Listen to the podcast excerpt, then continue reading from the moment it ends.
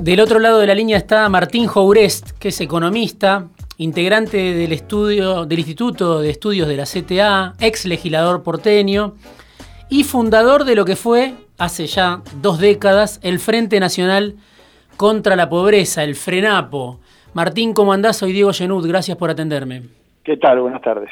Buenas tardes. Bueno, primero consultarte por las cifras ¿no? que conocimos esta semana, cifras de pobreza del 41%, algunos dicen 47%, si se toma en cuenta el dato del, segundo, trimestre, del segundo trimestre del año. Tenemos los datos de desocupación también, que según los datos oficiales son 13%, pero según algunos otros cálculos hay una porción de la sociedad que también está desocupada, por lo menos que estaba desocupada cuando fueron estas mediciones, y podría llegar al 29%, la cifra de desocupación, la desigualdad. Digo, ¿a qué se debe este cuadro? ¿Es la pandemia sumada a los años de ajuste de Macri? ¿O es la debilidad del Estado para inyectar fondos en este momento? ¿Dónde dirías vos que está la razón de, este número, que, de estos datos que son dramáticos, obviamente? A ver, a riesgo de ser terriblemente optimista. Sí. Argentina tiene quebrada su columna como sociedad desde el año 1989. En 1989, por efecto, eh, diría yo, concurrente de un golpe de mercado y de una cantidad de decisiones políticas de actores relevantes, Argentina se despidió definitivamente del modelo eh, neoindustrial de sustitución de importaciones y entró en un episodio de eh, décadas de neoliberalismo. En esa línea, hola. Sí, sí, te escucho, te escucho. Ah, en esa línea desapareció también un proceso, diría yo, de integración y de cohesión social que se vio con toda nitidez a lo largo de los 90 y que este, eclosionó en el 2001 sufrió un proceso de recomposición social en los años, en los primeros años del, del kirchnerismo, eh, claramente retomó esa visión de disgregación el proceso de los cuatro años del gobierno de Cambiemos y este, estamos hoy en el efecto concurrente de los tres elementos, no de dos elementos. El primer elemento es la decadencia histórica de Argentina. Mm. Para cuando termine el mandato Alberto Fernández, aún con las más auspiciosas estrategias de crecimiento del producto, el producto argentino va a ser menor al que teníamos en 1974, el producto per cápita. Eh, en segundo lugar, vamos a tener un país más chico, más desigual y más intensamente desigual.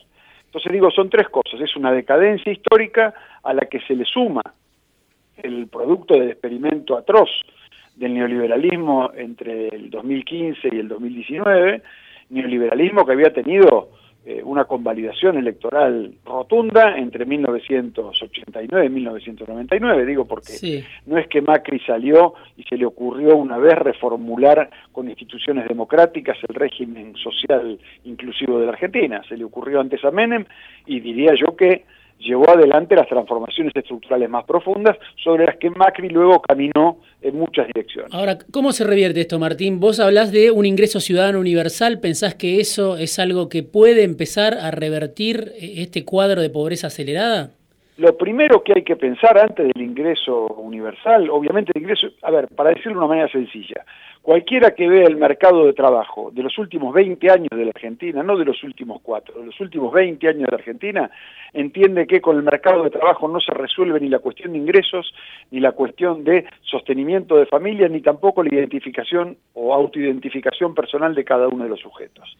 Este mercado de trabajo produce desempleados precarios, cuentapropistas, changuistas y gente que vive en el borde de la indigencia o en el borde del subconsumo. Con lo cual, pedirle al mercado de trabajo que resuelva esto es una hipocresía rotunda. Consecuencia del episodio, es razonable pensar en un ingreso ciudadano universal que se haga cargo no solo de la situación de los pobres, sino que para no estigmatizar se convierte en un mecanismo horizontal de transferencia de ingresos, donde los que reciben más lo devuelvan por el impuesto a las ganancias y los que reciben menos lo consuman directamente, ¿verdad? Los que reciben menos, digo, en sus, en sus remuneraciones. Ahora, pensar el ingreso ciudadano por fuera de una estrategia de reforma fiscal es una tontera, ¿verdad? Este, nadie supondría que un país como hoy, que no puede mantener el nivel de vida de sus ricos, porque el problema central que tiene Argentina, desigual que nosotros tenemos, no es que no podemos mantener a los pobres, no es que este 56% de chicos menores de 14 años que están en la pobreza no tenemos recursos para mantenerlos. No podemos mantener a los ricos fugando el excedente que fugan, es decir, construyendo excedente en pesos y fugándolo en dólares y el Estado proveyéndole los dólares para que lo fugue, no podemos tener estos niveles sustantivos de incremento de la riqueza y que la contribución de los impuestos a las ganancias y al patrimonio no alcance al 4 o al 5% del producto. Es decir, está muy claro que lo que hay en la Argentina es una incapacidad de los ricos de liderar el proceso de acumulación capitalista. Si no lo pueden liderar en este contexto, hay que introducir mecanismos de disciplinamiento a estas minorías que tienen que ver, por un lado, con la política fiscal, por otro lado, con la política productiva y por otro lado, con la política en materia de ingresos, que donde el ingreso ciudadano universal concurre a abastecer a cada mujer y a cada hombre de la sociedad de un piso de derechos mediante el cual no esté dependiendo ni de la lotería biológica, es decir, de en qué hogar terminó naciendo, ni en qué situación se encuentra para poder tener un proyecto de vida propio, que es lo que está faltando. Argentina no tiene un problema de este, frustración de expectativas. Argentina tiene un problema serio de desconexión entre los derechos de la sociedad, las expectativas de la sociedad y las condiciones materiales para llevarla adelante. Sí, leía, leía uno de tus últimos artículos donde vos decías, bueno, hace falta un pacto de derechos y un pacto fiscal por una ciudadanía fiscal real, ¿no? Y al mismo tiempo hablas de que estamos viendo, no digo ahora, pero bueno, se discute el impuesto a las riquezas en este momento, que viene muy demorado, que bueno, que sé que tenés críticas también para eso, pero digo, vos decís, hace falta un pacto fiscal por una ciudadanía fiscal real y estamos viendo una rebelión fiscal de los ricos. ¿Podés explicar eh, a, a qué te estás refiriendo con esto? Me refiero de una manera muy sencilla. La lógica de funcionamiento de esta Argentina que te señalaba que tiene décadas y que agravó obviamente el, liberalismo, es una década donde el excedente que se genera, Argentina no es un país que no genera riqueza. Esto es muy importante que, se entienda. Viste que hay gente que dice, no, me tengo que llevar la plata porque acá no me rinde. En primer lugar, para que te la lleves, la tuviste que crear acá.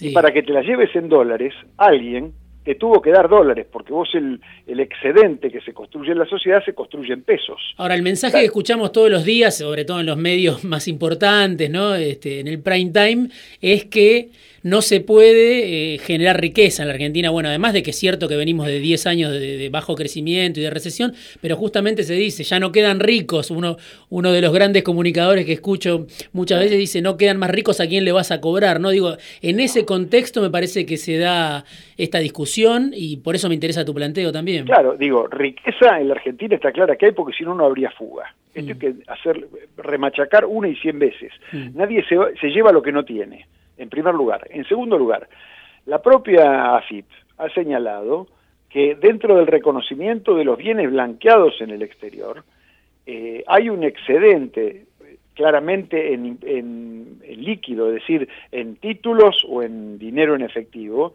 de los argentinos, que es el 60% de los activos que reconocen en el exterior. Es decir, no hay una situación donde se dice yo no tengo la riqueza. La situación es, o ustedes me cambian las condiciones de producción, me cambian las condiciones de distribución y me cambian las condiciones fiscales, o yo lo dejo en el exterior. Pero Diego, digo esto para que nos entienda quien nos escucha. Sí. La están manteniendo en el exterior, en un mundo donde las tasas de interés son casi negativas. No es que se llevaron la plata y en el mundo tienen unas tasas de interés fenomenales la llevan a un mundo donde las tasas de interés son casi negativas y donde están en crisis buena parte de los mercados financieros. Con lo cual, otra explicación que revelarse a tributar el excedente localmente no hay. No hay ninguna razón macroeconómica que diga que la fuga es mejor negocio que construir el excedente que se llevan. Martín, eh, sí, perdón. No, digo, ¿por qué, por qué sos crítico del, impuesto a la riqueza, ¿no? al proyecto que se, que se conoció de Máximo Kirchner, de Carlos Heller, después hay, otro también de, del Frente de Izquierda, pero vos mencionás ahí que no incluye a las personas jurídicas o empresas fantasmas. Eh, ¿Cuál es tu crítica, digamos, a este proyecto? La crítica central es que cuando uno discute específicamente el uso del excedente, los tributos, ¿qué son? una manera de funcionar el excedente para, para honrar derechos. Entonces, carece de sentido. La primera crítica no es en torno solamente a la arquitectura interna del impuesto que tiene del aporte llamado impuesto o aporte, acorde a quién se lo quieren decir, este, que esté en disputa. Hay primero una cuestión que es que el nuevo trato fiscal con el capital en la Argentina, si queremos defender los derechos para la mayoría, tiene que ser un trato de mediano plazo. Tanto para los capitalistas que están adentro, sepan que a mediano plazo las condiciones de construcción del excedente son estas nuevas, como para los que están afuera, cuando los corra la cooperación fiscal internacional, porque este es otro tema que se ha abandonado en la discusión. Buena parte de los capitales que se blanquearon, no se blanquearon porque eran patriotas y tenían nostalgia del himno, se blanquearon porque en realidad sabían que por los mecanismos de cooperación internacional los fiscos de otros países pueden terminar denunciándolos. Sí, vos decís no debe ser un impuesto extraordinario, sino que debe ser algo permanente. Un trato normal, y decirlo con claridad, Argentina no puede pagar este nivel de ricos. Del mismo modo que no puede admitir este nivel de pobres, no puede mantener este nivel de ricos. Me interesa... no lo puede mantener, hay que discutirlo.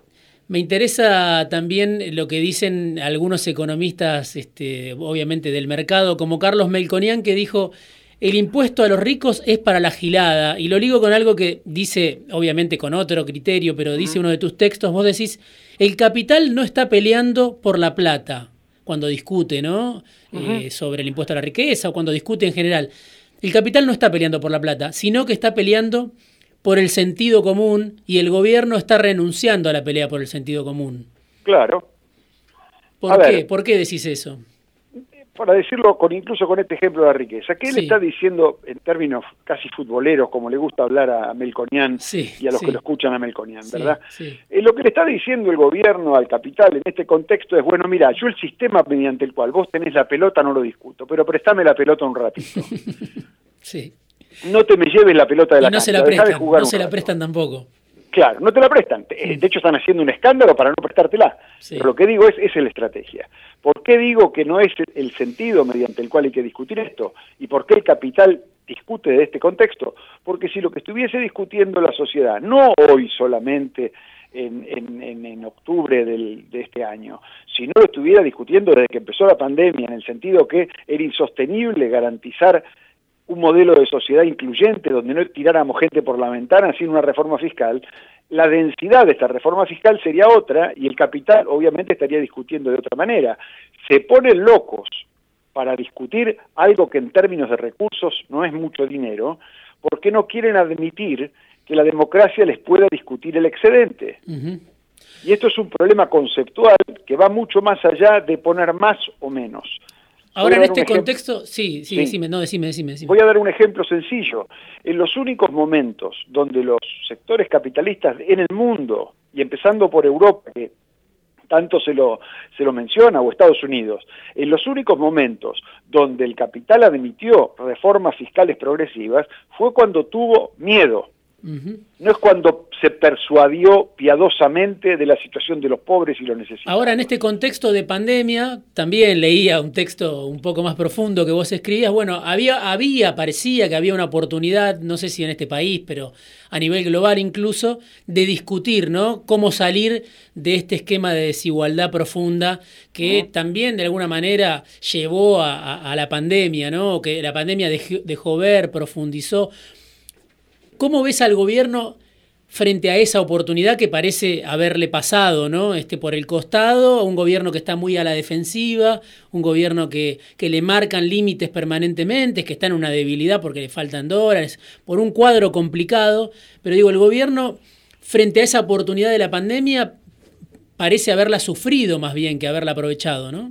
Sí, yo creo que para no cargarle las tintas al gobierno, yo, a ver, yo creo que el gobierno se asustó y paga los costos de una coalición donde nunca supo para dónde iba. Esta es una discusión aparte, pero se asustó. Y el susto en Argentina se llaman crisis cambiarias, crisis de precios o crisis de este, desestabilización del mercado. Entonces, esos sustos sucesivos generan problemas. El primer problema, mediante el cual el gobierno adoptó una estrategia, fue la renegociación con los acreedores privados, creyendo que eso generaba una línea de causalidad donde al fin del camino se restablecía el proceso de acumulación. El mercado le dijo no, ese contexto no. ¿Por qué el gobierno eligió eso?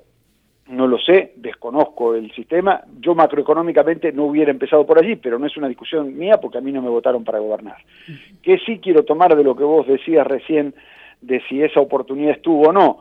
Eh, la realidad es que, yo lo voy a decir esto aunque peque de pesimista, estamos mucho más cerca hoy de un escenario, en aquel texto que vos mencionaste, que hablaba de los riesgos de que se salga con un proceso de crispación social y política, estamos mucho más cerca de un horizonte de ese tipo. Los italianos tienen una frase muy llamativa que se llama el menefreguismo, o sea, menefrega, y hay un proceso de menefrega corriendo por amplios sectores de la sociedad, que lleva a que muchos de los conflictos brutales que va a habilitar la salida de la pandemia se resuelvan en lugar de con las tres cosas virtuosas, que son pacificar, universalizar y cuidar, se resuelvan con criterios de violencia personal o institucional.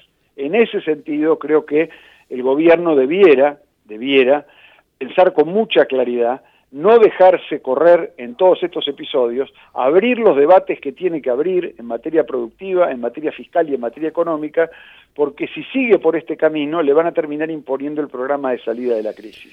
Martín, te agradezco muchísimo este rato en fuera de tiempo, seguramente volveremos a charlar en algún momento, pero gracias por, por este tiempo. No, gracias a vos. Un abrazo grande. Martín Jourés es economista, integrante del Instituto de Estudios de la CTA, fue legislador y además con un origen de militancia en el Partido Radical.